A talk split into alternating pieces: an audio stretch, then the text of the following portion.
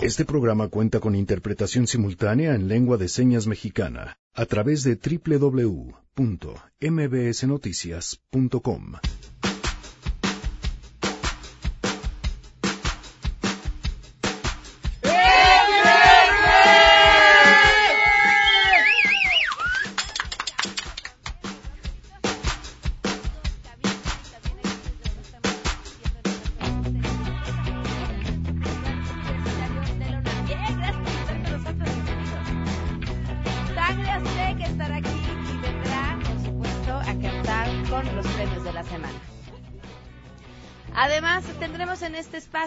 la protagonista de una historia eh, súper interesante, una emprendedora de la que tendremos mucho, mucho, mucho que aprender.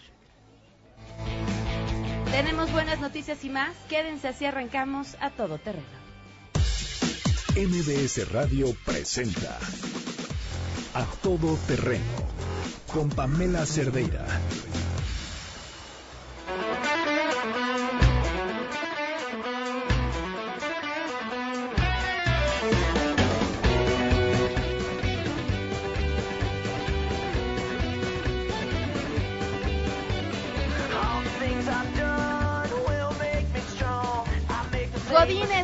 Para nuestros oídos, así suena el viernes en A Todo Terreno cuando estamos pues prácticamente ya por salir de las oficinas, dejar el trabajo, disfrutar del fin de semana. No tenemos llenadera, ¿verdad? Tuvimos un descanso a mitad de la semana, veníamos de la Semana Santa y ahora sí a disfrutar el fin de semana con todo lo que viene, un clima además delicioso en la Ciudad de México. Gracias a quienes nos están escuchando, también gracias a Noé Romero que está en interpretación de lengua de señas a través de la página de mbsnoticias.com. El teléfono en cabina 5166125, el número de WhatsApp 55 33 32 95 85, a todoterreno arroba mbs.com y en Twitter, Facebook e Instagram me encuentran como Pam Cerdeira. Estamos transmitiendo desde el Centro Cultural Universitario de la UNAM en el marco de la fiesta del libro y La Rosa, que además es un gusto que nos inviten aquí cada año. Y bueno, pues vamos a estar platicando de muchas cosas, así que de verdad los invito a que se queden cosas muy interesantes en en parte de lo que se comenta el día de hoy tiene que ver con esto que ha anunciado el eh, gobierno de exhibir a empresas que controlan a la mayoría de las gasolineras en el país y justamente la información la tiene Rocío Méndez. Te escuchamos, Rocío, muy buenas tardes.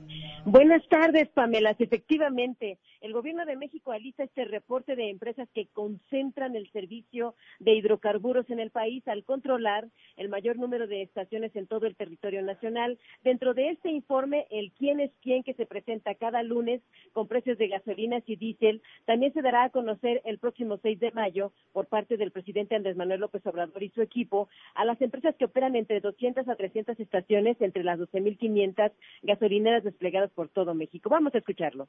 Con las reformas se permitió la entrega de concesiones y hay empresas particulares que tienen gasolineras, consorcios, tienen 200, 300, 500 de las 12.500 gasolineras que hay en el país. Tenemos el compromiso de dar a conocer quién es quién en los precios de los combustibles. Les informamos sobre quiénes son los concesionarios, sobre eh, cómo se entregan estas concesiones, cómo se han entregado estos contratos también van a ser revelados el próximo lunes, prometió el Gobierno de México. La información al momento, Pamela. Muchísimas gracias, Rocío. Muy buenas tardes. Buenas tardes. Y, y miren a, a, esta información que yo creo que sin duda todos nos beneficiamos de la transparencia, pero sí me queda la pregunta en el aire sobre a qué va más allá de conocer eh, cómo se entregan las concesiones, cómo se definen los, los, precios de las gasolinas, o si va más allá un ejercicio de presión para buscar que, a través de reducir la utilidad, los mismos gasolineros puedan bajar el precio de la gasolina y así quitar esto que ha sido un punto de presión sobre el gobierno de Andrés Manuel López Obrador. Es una idea, eh, porque, porque no le veo, no le veo otra lógica, pero bueno, pues habrá habrá que esperar a ver qué es lo que sucede el lunes. Vamos con las buenas noticias.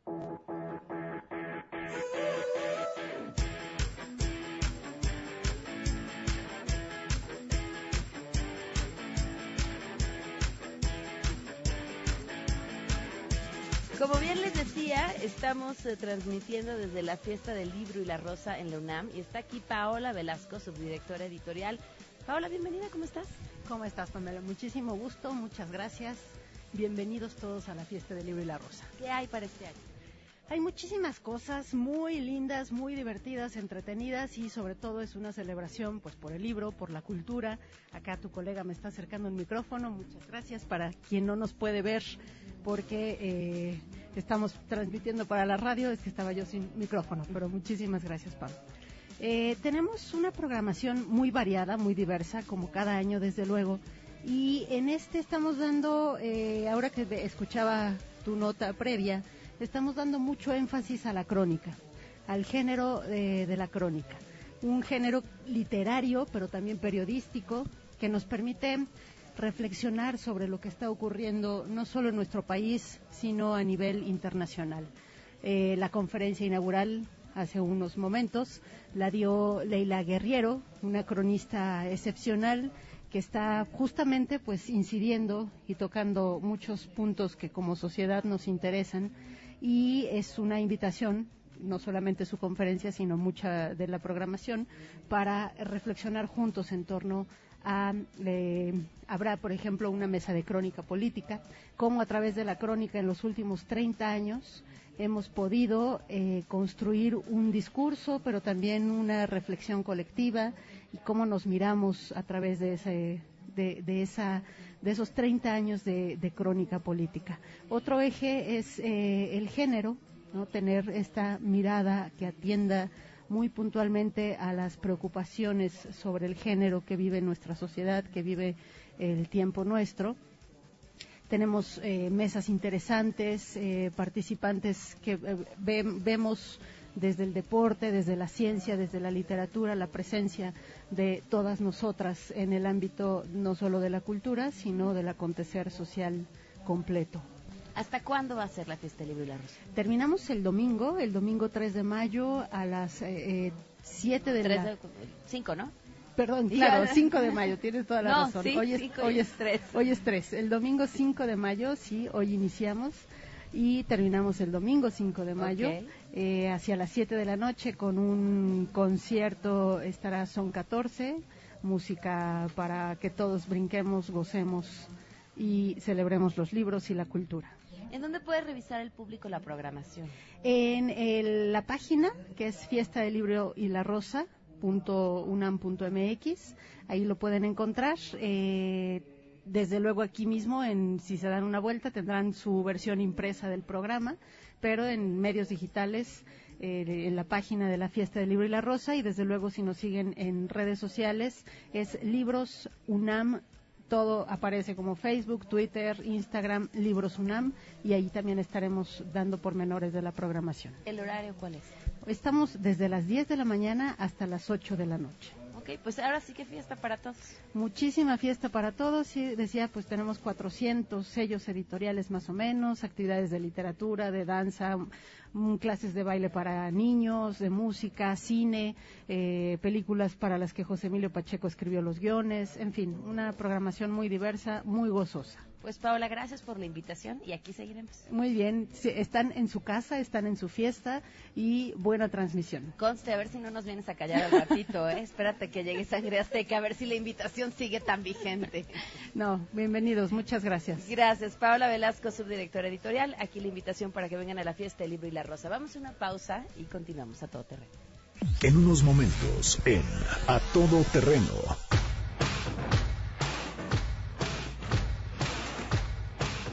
¿Quién es la mexicana que ha decidido echarse un tirito contra Audible de Amazon? Les platicaremos su historia. ¿Consideras que en México hay libertad de prensa? En realidad en este país no hay libertad de expresión y tampoco de prensa, obviamente porque se tienen casos de periodistas asesinados que investigan a funcionarios corruptos y obviamente desde la cabeza del poder, el señor Andrés Manuel López Obrador, catalogando a la prensa fiji, obviamente pues eso no puede ser libertad de expresión, aunque él diga que tiene derecho de réplica. Yo te digo que en este país no, no, no hay eh, esta libertad de prensa y menos con las declaraciones. Bueno, en, realidad que yo pienso en que en, en, esos gobiernos, estos últimos gobiernos, no ha habido libertad de prensa y con este señor que también con sus declaraciones que hace, pues no. Regresamos a todo terreno de descuento o hasta 20% en monedero electrónico y hasta 20 meses sin intereses en toda la tienda. Recuerda, solo este viernes, sábado y domingo. Consulta restricciones, cáchero por ciento informativo. Liverpool es parte de mi vida. A todo terreno con Pamela Cerdeira. Continuamos. ¿Consideras que en México hay libertad de prensa? No, no hay libertad de prensa. las 12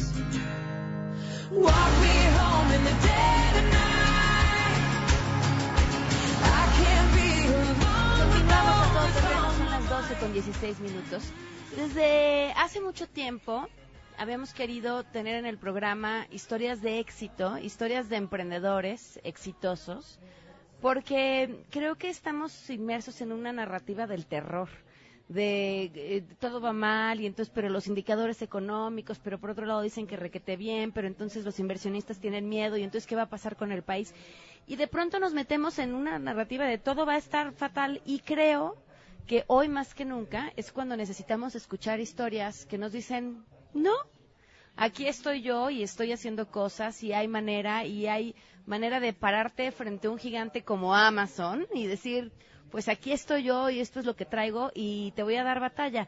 Y esta historia, eh, escúchenla bien, apréndanse el nombre de su protagonista, porque yo estoy convencida de que van a escuchar mucho, mucho sobre ella en los próximos años y que será de esas grandes historias que se contarán en las escuelas, de cómo alguien, además, eh, recibió, fíjense, nada más por darles un previo, recibió una beca para que dejara de estudiar y pudiera dedicarse de tiempo completo a su empresa. Pamela Valdés, bienvenida, ¿cómo estás?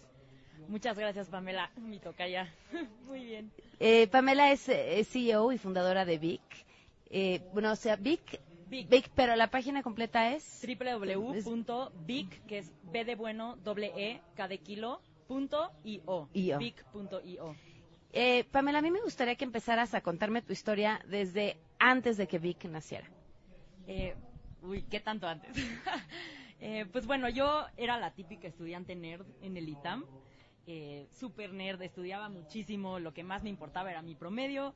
Eh, yo creía que el ITAM era un lugar de emprendedores y este, yo siempre quise ser emprendedora. Mi papá es emprendedor y lo admiro muchísimo desde que era chiquita. Y a mí me encantaba que mi papá siempre estaba en los eventos de el Día del Padre, en todas las cosas. Yo decía, qué padre, si eres emprendedor, tienes tiempo para, o sea, tú defines tu tiempo, ¿no? Eh, ya después me di cuenta que no es tan verdad, pero eso me encantaba y yo decía, por eso quiero ser emprendedora. Entonces yo siempre supe que quería ser emprendedora. Este, desde chiquita ahorraba porque quería poner mi negocio en algún momento. Eh, y cuando entré al ITAM, eh, para una clase me pidieron de tarea que llevara una idea de negocio. y yo, pues siempre he sido súper lectora, me fascina leer. Y yo decía, es que yo tengo el problema de que no me gusta cargar mis libros eh, ¿por qué no existe algo como Netflix, pero de libros? Entonces llevé esa idea a mi, a mi clase y mi profesor me dijo, no, esto es una super idea, o sea, esto se tiene que hacer. Me dijo, métete este concurso y era un concurso del ITAM que si ganabas te ibas a MIT tres meses en el verano, todo pagado para desarrollar, incubar tu idea, ¿no? Entonces ahí voy yo, estoy emocionada, invito a mis cuatro mejores amigos, al equipo, éramos cinco, estábamos así concursando este, para irnos a MIT llegamos hasta la final, perdemos el concurso porque los, este, pues los jueces me dijeron jamás en la vida vas a conseguir las licencias. O sea, las editoriales nunca te van a eh, permitir distribuir algo al estilo Netflix, o sea, jamás vas a conseguir las licencias, es una bronca. Entonces yo dije, bueno, este, ok, o sea, perdimos, me ardí muchísimo. Yo dije, pues les voy a probar lo contrario. Eh, todos mis amigos se salieron del equipo, dijeron, pues yo sí quiero pues, acabar mis finales y enfocarme en eso. Yo, pues parte por orgullo y parte porque pues yo creía muchísimo en el producto. Dije, pues yo a ver cómo, pero lo hago. Este, Y entonces lo que hice fue que me di cuenta que sí, era, iba a ser un reto conseguir las licencias. Dije, ¿cómo le doy la vuelta a esto? Pues primero consigo una comunidad muy grande y así más fácil convenzo a las editoriales. Entonces Vic empezó siendo como un TripAdvisor pero de libros, así como una página de buscar reseñas de libros. En poco menos de un año nos volvimos la página más grande de reseñas de libros en español. Tenemos millones de usuarios y tenemos 34 veces más reseñas en español que Amazon. Eh, y ya que teníamos esa comunidad más grande, fue mucho más sencillo conseguir las licencias. Vamos, te voy a detener un poco aquí porque suena facilísimo, ¿no? Claro. Y quiero decirle al público que nos está escuchando que mi tocaya tiene 25 años. Sí, tengo 25. Quiero que me expliques cómo llegas a crear una plataforma en donde tienes 34 veces más reseñas de libros en español que Amazon. Claro, pues lo que sucedió fue que, eh, digo, fue una, una carretera muy pedregosa con muchos retos y muchas caídas. Eh, básicamente, eh, yo tuve la oportunidad de irme de intercambio a Estados Unidos a estudiar y cuando estaba estudiando allá, eh, me topé con un profesor en una clase que es el inventor del Ethernet. Se llama Bob Metcalf. Él inventó el Ethernet, que ahora se convirtió en el Wi-Fi. Entonces yo a él lo conocí, fue así un, un punto clave en, la historia, donde él, él me hizo creer que sí podía. Me dijo, como no, esto sí se puede hacer, aunque en tu universidad te hayan dicho que no y que las licencias, o sea, sí se puede. Él me recomendó con esta fundación de Peter Thiel. Peter Thiel es el fundador de PayPal y es el primer inversionista de Facebook. Él sacó a Mark Zuckerberg de la escuela para que hiciera Facebook y se traumó y dijo, ¿cuántos emprendedores hay atrapados en la escuela? Yo los voy a rescatar. Eh, y yo era una nerd, o sea, yo, bueno, en mi promedio era, o sea, lo más importante para mí, ¿no? Y me busca esta fundación y me dicen, ¿sabes qué? Te damos 100 mil dólares para que te salgas de la escuela y hagas tu empresa. Y eso, pa- para cuando ellos me buscaron, yo ya llevaba como seis meses buscando fondos para poderme salir de la escuela, para poderles decir a mis papás, ya no voy a estudiar porque quiero hacer BIC. eh, y llevaba 100 nos de inversionistas. ¿no? Entonces, 100 inversionistas me dijeron que no. Para mí parecía imposible. 100. 100. Anoté 100 nos en una libreta. O sea, porque yo, yo siempre pienso esto, ¿no? O sea, it's a numbers game, ¿no? Debe de, o sea, después de un cierto número de intentos lo logras, así lo pienso yo. Entonces yo dije, bueno, voy a contar cuántos nos hasta el sí, y pues conté 100, literal. Entonces eso estuvo muy pesado. Me acuerdo que iba a las reuniones con los inversionistas, me decían que no, me iba al baño a llorar. Regresaba con el siguiente inversionista, me decía que no, me iba al baño a llorar otra vez. Este, y digo, ya poco a poquito así, eh, de plano 100 nos, me busca esta fundación, este, y también a- aplico a una aceleradora de negocios en Silicon Valley que se llama Y Combinator. Y Combinator es la mejor aceleradora de negocios del mundo. De ahí salió Dropbox, de ahí salió Airbnb, de ahí salió Reddit, pero nunca había entrado una startup mexicana a Y Combinator y su tasa de aceptación es 10 veces más difícil que entrar a Stanford, ¿no?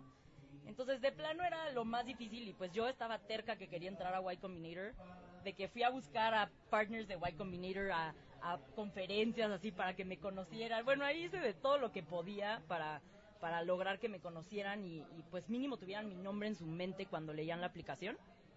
Eh, entonces como que se juntó que al mismo tiempo me dan esa beca y entro a Y Combinator. Después de 100 nos me llegan esos dos sís maravillosos. Y Combinator también te invierte eh, dinero para tu empresa.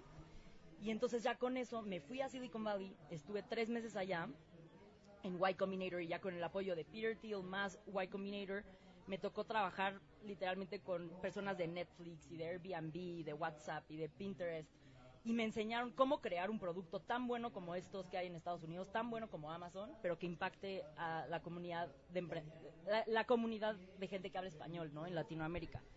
Y ahí fue donde nos dimos cuenta que, ok, ya teníamos una comunidad muy grande de reseñas, pero queríamos ir más allá. O sea, la visión era ser un lugar donde todo el mundo que tiene algo que ver con libros está usando nuestra plataforma. Y entonces fue cuando surgió esto de los audiolibros. Yo siempre, o sea, desde que empecé a ser emprendedora, no tenía tiempo ya para leer y los audiolibros eran una salvación. Y yo decía, ah, es que faltan audiolibros en español. O sea, de la misma manera que faltaban reseñas de libros en español, me di cuenta que faltaban audiolibros en español ahora. Y dije, bueno, si nadie los está creando, pues nosotros podemos hacerlo, ¿no? Y ahora, eh, ya así como fast forward al presente, eh, tenemos el catálogo más grande de audiolibros en español. Tenemos más de 250 mil títulos y de esos 5 mil son en español, eh, que aunque no lo crean es el catálogo más grande. Eh, lanzamos 20 nuevos audiolibros en español al mes que producimos nosotros al estilo Netflix, que son los Big Originals. De hecho, aquí tenemos a Lucía, que ahorita nos va a platicar un poco de eso. Eh, y pues sí, ahora ya nuestra visión es que todo mundo que camine en la calle con unos audífonos esté escuchando en Vic. Oye, pero también hay una historia de cómo tienes el primer derecho de un para hacer un audiolibro. Sí, sí, de hecho, esa historia es súper padre. Eh, yo leí un libro que me cambió la vida, que se llama, es, el, nombre está en inglés porque apenas va a salir en, en Original en español, se llama Saltwater Buddha. Eh, yo soy muy apasionada del surf, es como mi terapia para mantener el estrés. Y ese libro me cambió la vida para entender como los retos de la vida eh, asociados al surf. Y conocí, mi novio súper buena onda me consiguió un café con este autor en San Francisco, lo conocí, le conté mi historia, como gracias a su libro yo podía estar balanceada para hacer mi empresa, y me dijo, quiero que mi libro esté en español, te doy los derechos, hazlo en, en audiolibro. Y así fue como empezamos a arrancar nuestro, nuestro proceso de, ok, vamos a hacer unos cuantos primero para que ese quede muy bien. Y pues ya hemos producido 20 eh, Big Originals y sacamos 20 al mes ahora. ¿Cómo puede entender el público la magnitud de, de esta empresa que hoy tienes y que has creado? Eh, pues bueno, somos la comunidad más grande de lectores en español. Tenemos más de 2 millones de visitas al mes. Eh, nuestra plataforma tiene 250 mil audiolibros y es como Netflix, cuesta 249 pesos al mes y tienes acceso ilimitado a audiolibros, ¿no? Entonces tú pagas una suscripción y escuchas todo lo que quieras, que la verdad es una oferta súper, súper buena. Por ejemplo, Audible te cobra 300 pesos al mes y solo es un audiolibro, nosotros es 249 ilimitado. Este, y pues sí, estamos creando nuevo contenido original cada semana. Producimos más audiolibros en español al mes que todas las editoriales en español juntas. Wow. Lo, primero que te decían era, la bronca va a ser que las editoriales te den los derechos. ¿Cómo sorteaste ese reto? Pues ya teniendo la comunidad de lectores, eh, la conversación era diferente, ¿no? Era decirles a las editoriales, tengo todos estos datos y tengo todos estos usuarios y yo ya sé que quieren leer yo ya tengo la lista de audiolibros que Editorial X debería de producir y tú ni siquiera lo sabes, porque yo ya tengo los datos de demanda, ¿no? Entonces, incluso les interesa trabajar con nosotros por eso. Y esa fue una conversación mucho más sencilla que cuando era una emprendedora que no tenía nada y, quería conseguir las licencias, ¿no? Entonces, también nos ayudaron mucho nuestros inversionistas de Silicon Valley a conseguir algunos contactos ahí pero pues sí, ya teniendo una comunidad más grande, las editoriales le apostaron a Big va el Netflix de audio. ¿Qué recomendación le darías hoy a quienes nos están escuchando y que tienen esa idea en la cabeza que seguramente alguien ya le dijo, no, olvídalo, no lo vas a poder hacer? Que se atrevan. Lo más difícil es empezar. O sea, mis cuatro amigos que dijeron, me voy a salir y ya no voy a hacer esto, este, pues, y yo, la diferencia solo fue que yo dije, ay, pues yo sí lo quiero intentar, ¿no? Eh, lo más difícil es empezar. Ya una vez te decides por empezar, te tienes que enfocar en lo más importante. Y sí se puede. O sea, igual que a mí me costó 100 nos llegar al primer sí, eh, también en esa época era mucho más difícil. Ahora hay muchísimos fondos en, en México que están invirtiendo, hay muchísimo apoyo.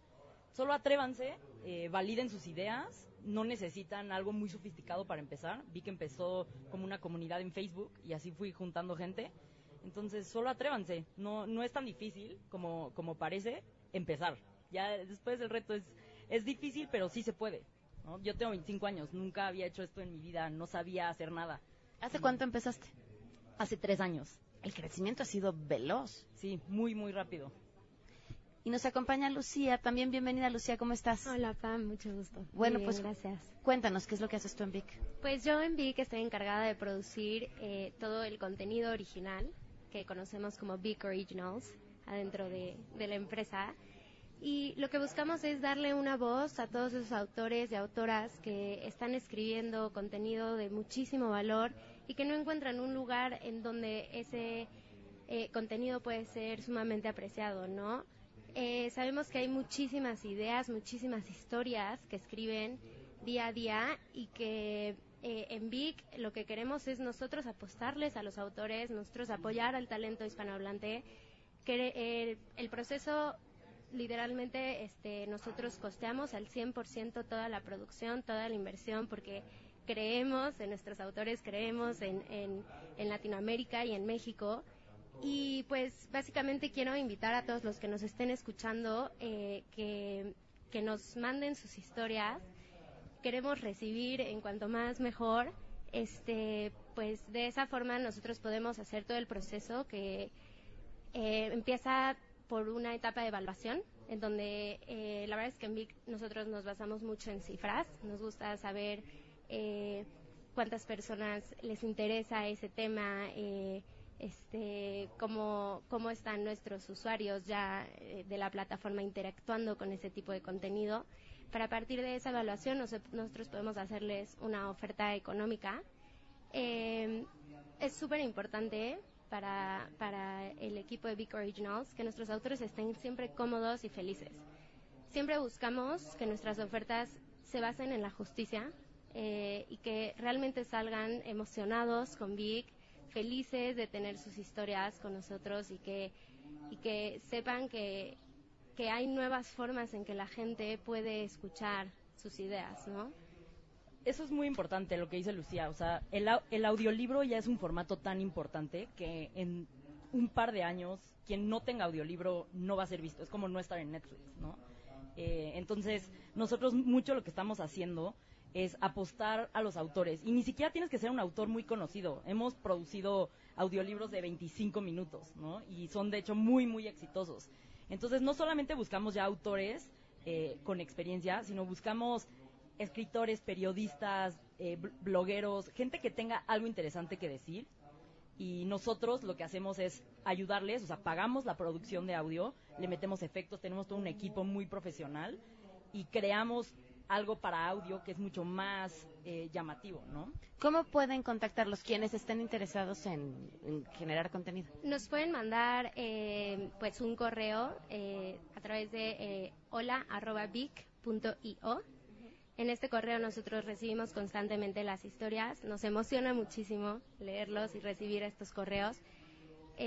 todo nuestro equipo está realmente enfocado en hacer de estas historias lo mejor que puede suceder a través del audio, ¿sabes? O sea, tenemos, ya estamos implementando efectos especiales, eh, cuando, porque muchas veces las historias no son escritas para audio, sino que se escriben eh, pues, para, otro medio. Para otro medio, pero que eso no los limite, porque nosotros nos encargamos de que si hay alguna palabra que quizás no se podría decir en audio por la forma en la que se entiende, nosotros nos encargamos de ayudar a que las historias queden perfectas en esa adaptación y también eh, a la hora de la narración, que tenemos locutores de 10, eh, le metemos muchísimo, muchísimo sentimiento. O sea, es increíble el trabajo que hacen dentro del equipo para que la intención de cada palabra sea la adecuada y entonces sea mágico cuando escuchas una historia pues bien entonada, ¿no? Y bueno, para el resto de los... Eh, ¿cómo, ¿Cómo tendría que llamársele a los usuarios de audiolibros? Porque entonces ya no somos lectores, somos auditores. Auditores, no es cierto. Eh, pues buena pregunta. tampoco son radioescuchas, lo siento, pero esos son nuestros. ¿eh? Yo, los llamaría beakers. Los beakers. Bueno, pues para quienes quieran ser beakers, ¿cómo descargan? ¿Es una aplicación? ¿La descargan y? Sí, la, en la App Store y la Play Store la pueden buscar como Beak y se pueden suscribir desde la página de internet www.beak.io. Tienen una prueba de 14 días gratis. Eh, entonces, pues aprovechen, escuchen los Beak Originals.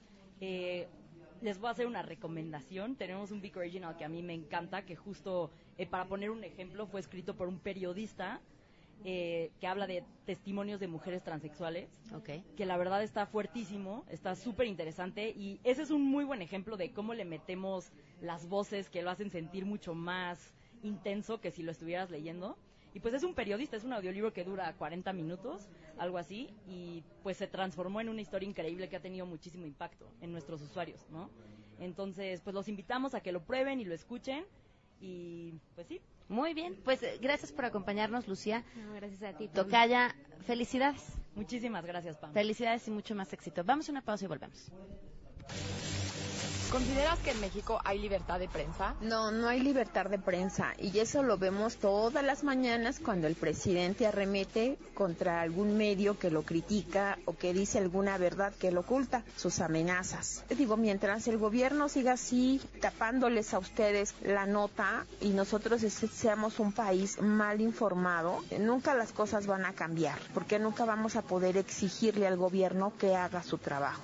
Yo creo que sí existe libertad de prensa, quizás limitada, pero sí existe. ¿Por qué? Porque anteriormente cualquier medio que atacaba directamente a la autoridad, lo cerraban o le iba peor. Y ahorita sí existe la posibilidad de hacerlo. Yo creo que sí, sí hay una libertad, pero con ciertos límites. Y los límites se los pone las mismos, los mismos medios. No, porque si hubiera libertad de prensa, el presidente no le pediría sus fuentes a un periódico que habla mal de él. Regresamos a todo terreno. A todo terreno con Pamela Cerdeira. Continuamos.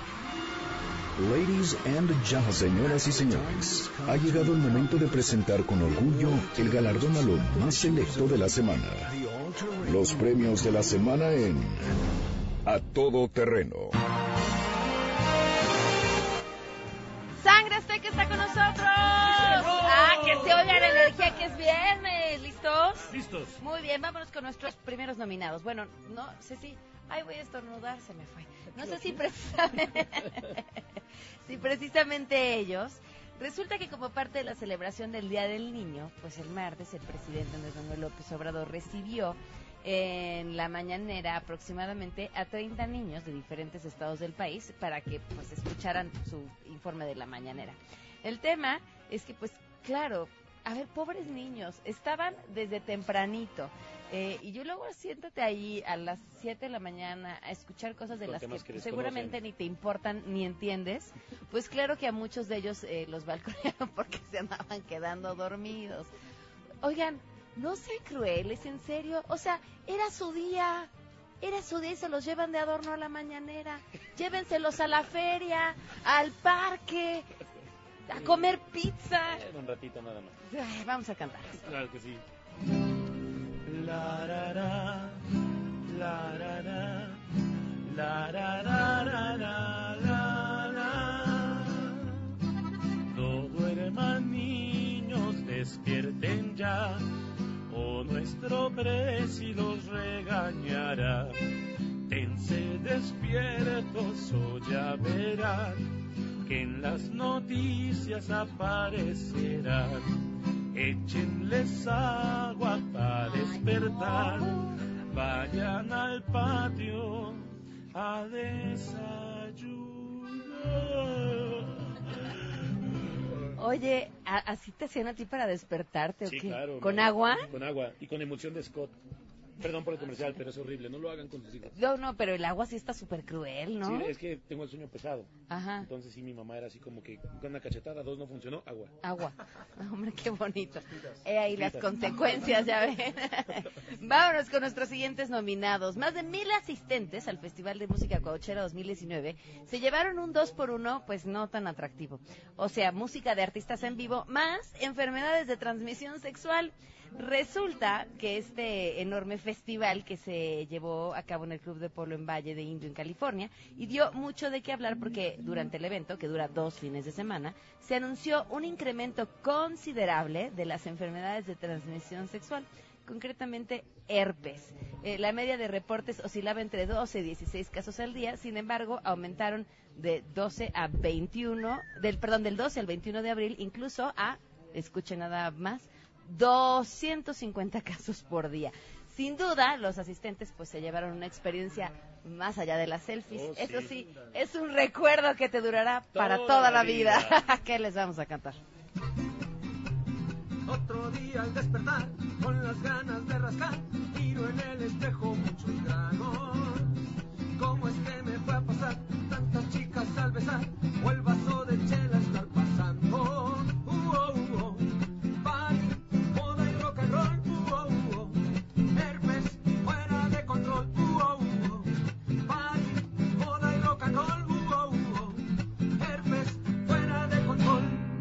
Iba pasando por aquí, nos fue con, ¿en serio están cantando eso?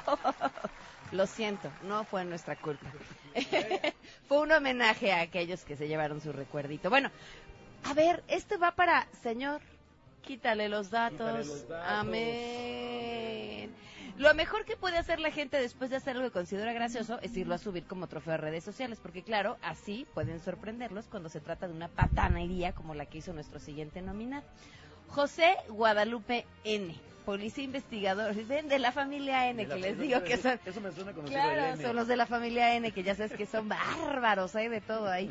Policía investigador de Jalisco se burló en Facebook de su expareja, quien lo denunció por violencia intrafamiliar. Pero además esto se pone en Facebook. Fue a ponerme una denuncia en la fiscalía y yo fui quien la atendió. XD, XD, XD, o sea, las sonrisitas. Esto publicó en redes el sujeto. La mujer afectada ya lo había denunciado en cuatro ocasiones por golpes y en 2016 tomó la decisión de separarse de él. Sin embargo, a la fecha afirmó que el ahora ex servidor público seguía abusando de ella. Fue también por Facebook que ella expresó su descontento con la situación, señalando que no tienen quien confiar, pues los agresores son quienes reciben las denuncias. Y es cierto.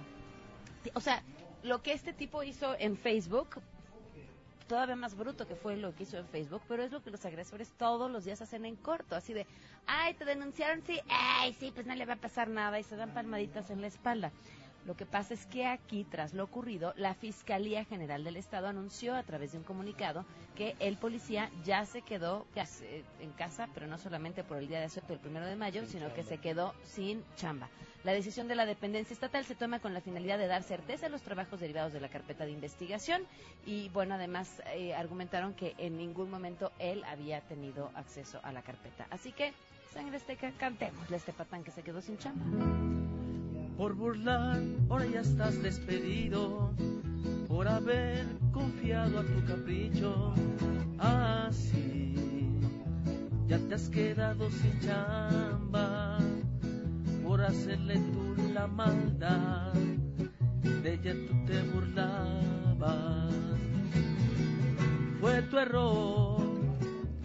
Por haberla hecho sufrir ahora se va a revertir y es dura tu situación. Ahora todo se te regresó como si fuera un karma. Por baño soy por burlo. ¡Eso, sangre azteca! A mí no me engañan. A mí no me engañan. Ningún ex marido se despide así de su ex mujer. Ay, A ver, yo lo he ¿alguno hecho. de aquí se ha divorciado? Yo dos veces. Neta, dos veces. Bueno, o no sea, me- pensé que iba a decir que es, pues es el más chavo de aquí, ¿no? Sí. Dos veces. Dos veces me he separado y en una me casé, no me he divorciado, pero ya terminamos relación.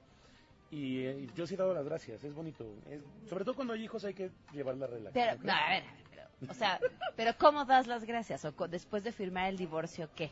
Pues le dices gracias por todo, pues lo vivido se queda lo bueno, lo malo aprendemos, una cancioncilla por ahí. Ay, así de plano. Sí, Hasta le amigos. ¿qué, qué le cantas cuando le dices adiós? A ver, a ver, En a mi Pedacito. última expareja le dediqué una canción, una salsa del grupo Matecaña que se llama Muchas gracias. Pues, muchas gracias, corazón. Y le hablaste y se la... No, no, no, no, no, todo por WhatsApp. Porque se puede malinterpretar. O sea, qué raro eres. Sí, es que si le invitas un café vaya a decir, no, este quiere volver. güey, No, no, y si le mandas una canción en WhatsApp no va a pensar Es nada de eso. es de buena onda, muchas gracias, dice gracias por todo. O sea, de pensar este quiere el recalentado. No, no, no, no, no, ni Dios lo permita. Nadie va... ¿En serio? ¿Quieres ver? Aquí tengo la conversación. Sí. ¿Sí? A ver. Bueno, no hasta ahorita, porque tengo que llegar hasta el 2015. Oye, por favor, Pero déjame de estar mira. escribiendo, no quiero saber nada más No de ti. Ya ves no que no le mandes Te canciones. voy a buscar a mi exmujer. No es cierto, me Es inventé más, esa respuesta. Mira, eh, comunícate al programa, por favor. 5166 Si me estás escuchando. Aquí te voy a dedicar. a- ¿Ustedes? ¿Tú también te has divorciado? Ah, ¿tú? No. No, no, yo creo que sí. Si me hubiera casado cuando estaba de novio a mis 20 años, ya me hubiera divorciado, pero me casé como hasta los 35 años. Entonces por eso sigues madurito, casado. Ok, ok. Bueno, pues eres raro. Tú y Peña Nieto, nada más. Y es que justamente el expresidente Enrique Peña Nieto anunció la conclusión legal de su matrimonio con Angélica Rivera a través de un em, pues un texto en Instagram. Eh, hoy ha concluido legalmente nuestro matrimonio. Bueno, ¿pueden poner música cursi Claro. Hoy ha concluido legalmente nuestro matrimonio. Quiero agradecer a Angélica por haber sido mi compañera, esposa y amiga a lo largo de más de 10 años, por haber entregado su amor, tiempo y dedicación a nuestra familia. Hoy ha concluido legalmente nuestro matrimonio. Deseo que le vaya bien para siempre y que tenga éxito en todo lo que emprenda. Angélica, muchas gracias por todo. ¡Ay! ¡Ay! no! Se hace en privado, pero también, a ver, si tu ex se anda paseando con una como 20 años más joven que tú por Europa, pues sí mínimo esto, va. Sí, buena onda, hay que ser amigos. Esto huele a siempre. bájale a la pensión, por favor. Bájale la demanda. Quítale unos cochecitos a lo que me pediste. Sí, claro. Bueno, ¿qué le vamos a cantar? Claro que sí. Mi amor de sexenio hoy lo concluyó. Gaviota, las gracias hoy te doy. Vendrá otro sexenio. Vendrá otros amores pero siempre en mi ser vivirá mi amor de sexenio buen amor. Chequenlo por Insta. Ya se terminó. Oye, y a ver, a ver, tendría que borrar del Instagram las fotos anteriores con la gaviota. no de hecho tiene que subir una history ¿Cómo? de todo lo que pasó y al final gracias por todo eso sería épico ¿no crees? Y a partir de Sí. ahí ya puedes subir fotos con la nueva. ya ya después de ahí fin Pero, vale. pero dejas ahí las, las otras. Sí, claro, pues es que es parte de tu pasado, no puedes borrar tu pasado. ¿La tiene que bloquear en Instagram? Yo creo que no, yo creo que lo único que debe hacer es medir sus likes.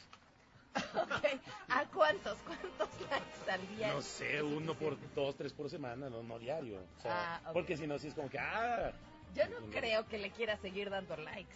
yo creo que sí, pero por compas. Porque yo creo que andan dando likes en otro lado. Eso sí, Eso sí, sí. le ha de quitar No, es que a tu, a tu pareja ya le comentas, Ah, ah, ok, ok, ok. O sea, ¿entiendes? Pero ella nada más le das un like como que... el like no significa nada, el comentario ya El es algo. comentario ya está, ya estás poniendo atención al pie de foto, a la fotografía. Miren lo que uno aprende. Mu- Muchas gracias. Hombre, gracias, gracias gustes. por este curso sobre Cuando redes gustes sociales. clases de divorcios. Y etiqueta en el amor. Claro Ah, sí. yo cuando me divorcié no había Facebook, bendito sea, no tuve que sortear esas cosas. Qué bonito. Vámonos con nuestros siguientes nominados. Cuando decimos que todos somos víctimas de la violencia, en verdad decimos todos. Ya le tocó Molotov, ahora fue el turno de Café Tacuba, quienes denunciaron el día de ayer el robo con violencia de instrumentos y equipo.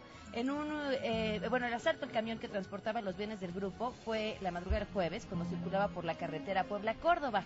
En un comunicado, los Tacubos señalaron que el camión se dirigía a Cancún y que incluso a dos de sus compañeros de trabajo les tocó una brutal golpiza y un secuestro temporal. qué ¿Qué vamos a cantar con tristeza, sangre azteca? ingratos, ahora estamos padeciendo. Si nos dejaron sin platos, sin guitarras, sin teclado, sin bocinas, ni siquiera unas maracas. Ingratos, ahora estamos padeciendo.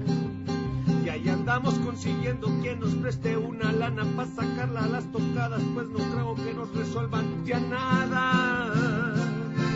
Por eso ahora hay que trabajarle y sin confiar en el camino. Y desde ahora compraremos chafas y así nos roban, ya no dolerá.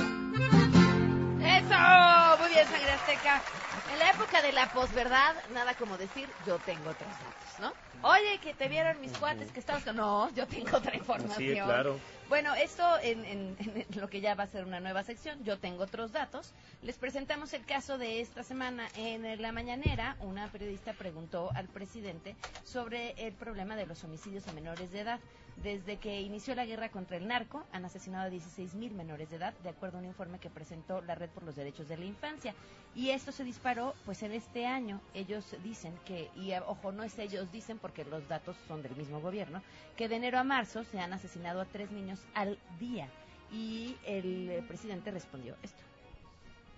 En otro tema, presidente, eh, en cuanto desde que inició la guerra contra el, nar- el narcotráfico han asesinado a 16 mil niños o 16 mil menores de edad. De acuerdo a un informe que presentó hace unos días la Red por los Derechos de la Infancia en México, esto se disparó en el 2019. Ellos dan un promedio de que de enero a marzo se han asesinado en promedio a tres niños al día. Saber eh, qué información tiene usted cuanto a los datos de seguridad que le dan todos los días, a los homicidios que reciben en sus reuniones eh, de, de todos los días en la mañana. Afortunadamente no es así. Ya lo tendríamos como una gran preocupación, pero pues lo vamos a, a revisar. Hay ahora mucha desinformación o se distorsionan las cosas. Tenemos que ser pacientes para escuchar a todos, pero sí se está apostando en algunos casos a la exageración, al amarillismo. Pero hay que tener paciencia. Insisto, los datos eran sus datos, eran datos oficiales. ¿Qué vamos a cantar, Sangre Azteca? se reportó el robo de tres chiquillos cada día en su versión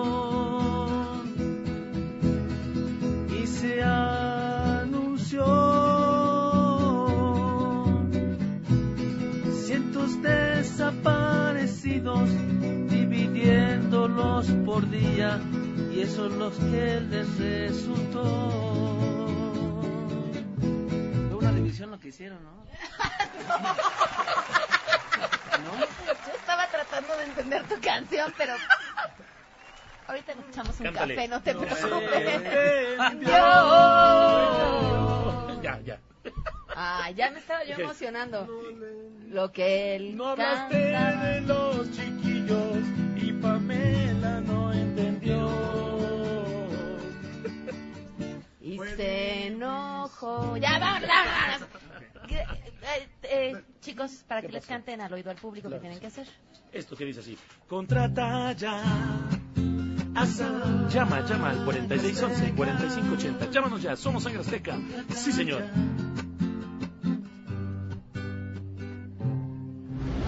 Y de esto se hablará en las próximas horas. A todo terreno. Sheila, buenas tardes. ¿Qué se está cocinando esta tarde? Hola Pam, buenas tardes a ti, a Sangre Azteca por supuesto y al auditorio. Y fíjate que en estos momentos estudiantes de CCHs, preparatorias y facultades de la UNAM marchan sobre Avenida de los Insurgentes Sur, salieron del Parque de la Bombilla hacia Rectoría para exigir justicia por el asesinato de Aide en el CCH Oriente. Y en actividades del presidente López Obrador, en unos minutitos más ya a la una de la tarde visitará en privado la refinería de Cadereyta en Nuevo León y más tarde se trasladará vía terrestre a Monclova, Coahuila, donde va a presentar programas integrales de bienestar. Esto será a las seis de la tarde. Y nada más para también mencionar que el domingo, que como sabemos se conmemora el 157 aniversario de la Batalla de Puebla, la secretaria de Gobernación, Olga Sánchez Cordero, será quien en representación del presidente López Obrador asista al tradicional desfile que se realiza ya en Puebla y que no asiste el presidente porque sabemos que se realiza en estos momentos un proceso electoral, campañas, y él prefirió evitar su presencia allá en Puebla. Muchísimas gracias, Sheila. A ti, gracias. Hasta luego, nos vamos. Que pasen un gran fin de semana y nos escuchamos el lunes en punto de las 12 del día todo terreno. Soy Pamela Cerdeira. Se quedan en mesa para todos. Gracias a todo el equipo de All